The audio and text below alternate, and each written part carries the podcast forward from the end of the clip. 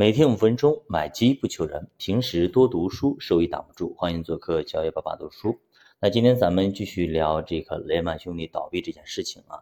那当时伯南克是二零零六年二月份从格林斯潘手上接过美联储主席的职务。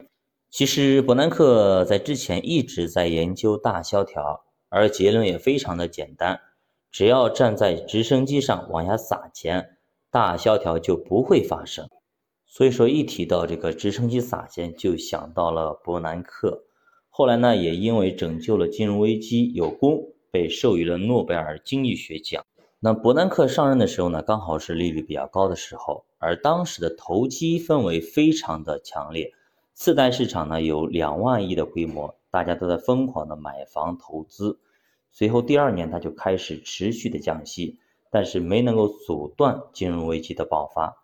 当时的保尔森和伯南克联手，也是代表了美国政府的最强力量，给雷曼找了一条生路。他们想到了一个人，就是戴蒙德，这是巴莱克银行的 CEO。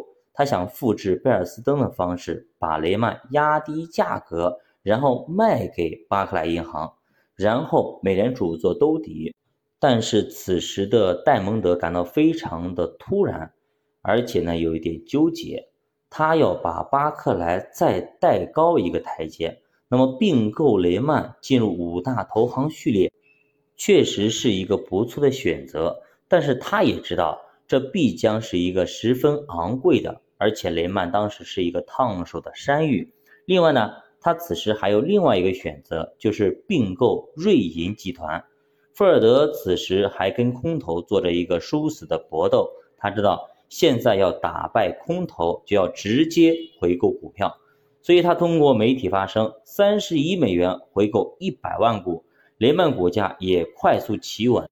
那之后呢？他还发牢骚说，那些做空者正在毁坏一个个的金融机构，他们之前已经毁掉了贝尔斯登，现在他们想毁掉雷曼，我们必须要阻止这一切。他还把矛头直接指向了卖空机制。也就是说，空手套白狼，先是毫无成本的借来股票卖出，然后等股价暴跌了再花钱买回来还给经纪人。但是富尔德对于降低杠杆这事却是总是躲躲闪闪，避而不谈。别人只要一问他杠杆率，他就说正在采取措施。所以富尔德是一个比较自我的人，他永远活在自己的世界里，在他的眼里，别人都错的，我总是对的。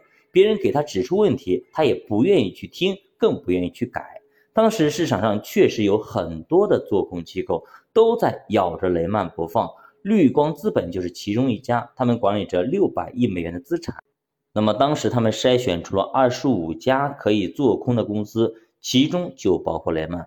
后来呢，他又做了筛选精选，然后呢缩小范围，里面依旧包括雷曼。主要依据就是房地产价值再缩水，银行可能面临直接崩盘。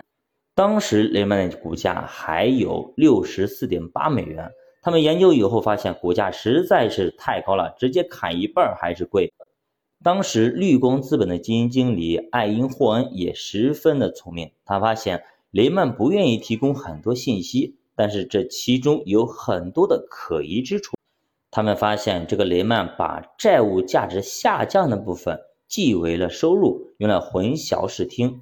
艾因霍恩说：“这太荒唐了！如果这也算数的话，那么破产前一天应该才是公司价值最高的一，因为那个时候他所有的债务都会变得一文不值，那么公司收益就大了去了。”后来他还关注了雷曼 CFO 卡伦的财务发布会，认为他根本就没有任何的财务经验，根本就不理解复杂的估值方法。后来他还反复去跟雷曼沟通，验证自己的判断，结果越问毛病越多，就像当时的巴菲特一样。到了二零零八年四月份，他开始对公众宣布雷曼存在的这些问题，还说雷曼其实跟贝尔斯登没有本质的区别。这个演讲当时没有引起很大的一个效果，但是雷曼当时自己倒是吓坏了啊。卡伦赶紧找到艾因霍恩沟通，但是双方对于财务的认知根本就不在一个段位上，所以反而让艾因霍恩又套走了不少的信息。这个时候又给爱因霍恩上了一个定心丸，也就是雷曼绝对有问题，而且问题比自己了解的还要大得多得多。所以他紧接着就准备对雷曼发动一次致命的一击。那后来绿光资本是如何对雷曼进行打击的呢？雷曼又能否招架得住呢？咱们下节继续接着讲。小白读书陪你一起慢慢变富，咱们下节再见。